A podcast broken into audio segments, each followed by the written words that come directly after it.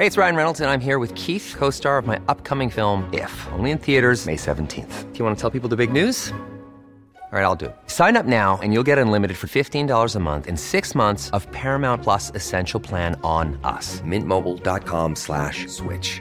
Upfront payment of $45 equivalent to $15 per month. Unlimited over 40 gigabytes per month. Face lower speeds. Videos at 480p. Active Mint customers by 531.24 get six months of Paramount Plus Essential Plan. Auto renews after six months. Offer ends May 31st, 2024. Separate Paramount Plus registration required. Terms and conditions apply if rated PG. Heraldo Podcast, un lugar para tus oídos. El reclamo de AMLO funcionó y COVAX va a enviar más vacunas a México. Esto es Primera Plana de El Heraldo de México.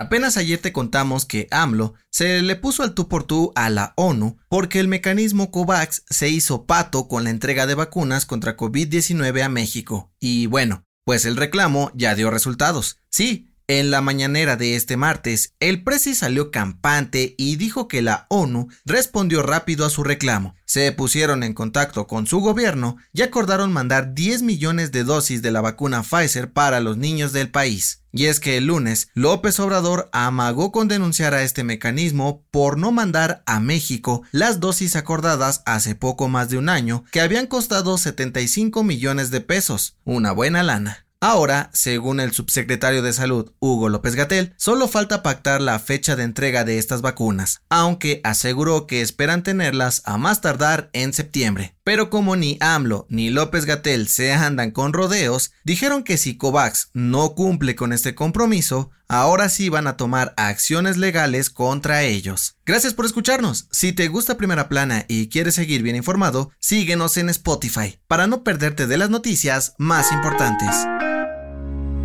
Y hablando de tomar acción, AMLO y su equipo están preparando una nueva reforma, pero ahora no es ni electoral ni eléctrica, sino para el Instituto de Seguridad y Servicios Sociales para los Trabajadores del Estado, o ISTE. Pues antes de soltar la silla grande, la 4T quiere dejar un buen sistema de salud y que sea de los mejores del mundo. Hace un par de días, López Obrador tachó de deplorable la situación en la cual se encuentra el ISTE, por lo que considera necesario rescatarlo y darle una buena manita de gato en todas sus áreas, pues aseguró que los gobiernos anteriores dejaron un cochinero ahí. Pero, ¿qué van a hacer? Pues buscarán combatir la corrupción en el instituto, garantizar el abasto de medicinas y que haya un servicio y equipo médico de primer nivel. El presidente se echó el compromiso de recorrer los hospitales del organismo para hacer un diagnóstico de lo que se necesita en cada uno y así poner manos a la obra cuanto antes.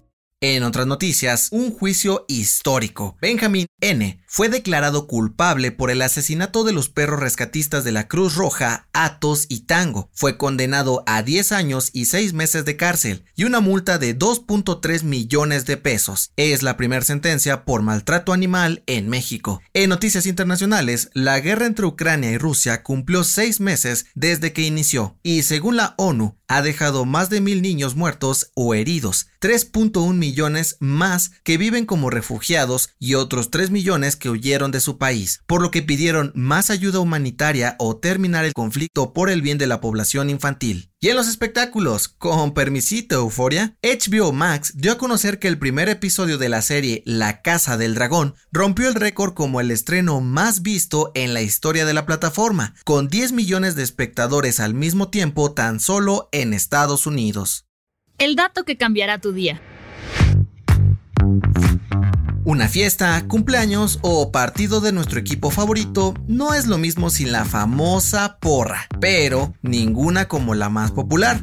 Chiquitibum a bomba. Desde niños la aprendemos, pero ¿conoce su origen? Este pegajoso canto nació en la jerga futbolera en 1923, gracias al Club América. En un viaje en tren, uno de los jugadores decidió crear un himno especial para el equipo y tomó el ruido que hacía el ferrocarril al pasar por las vías, chiquiti. ¿Y de dónde salió el alabim bomba? Pues los futbolistas se pusieron creativos e imitaron algunas exclamaciones de juegos españoles y de agradecimiento a Dios en catalán, mismos que tienen raíces árabes, ala mío, que significa Dios mío, alabao, Dios querido, y a la frase alabim, Dios piadoso. Así, el ingenio mexicano logró unir dos culturas para crear un grito de identidad que suena en donde quiera que se pare uno de nuestros paisanos. Chiquitibum alabim bomba, chiquitibum alabim bomba, primera plana, primera plana, ra ra ra.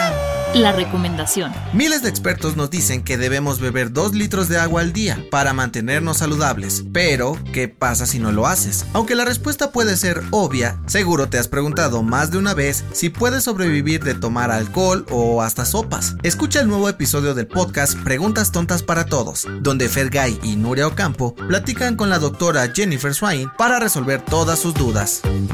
Esto fue Primera Plana, un podcast del Heraldo de México. Encuentra nuestra primera plana en el periódico impreso, página web y ahora en podcast. Síguenos en Instagram y TikTok como El Heraldo Podcast y en Facebook, Twitter y YouTube como El Heraldo de México. Hasta mañana.